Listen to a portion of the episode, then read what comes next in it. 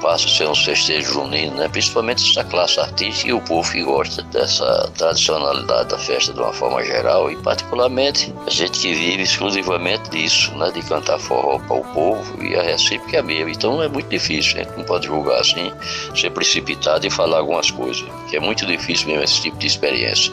E só faz aumentar a saudade. É por isso que eu gosto do forró clássico, né? Do forró tradicional.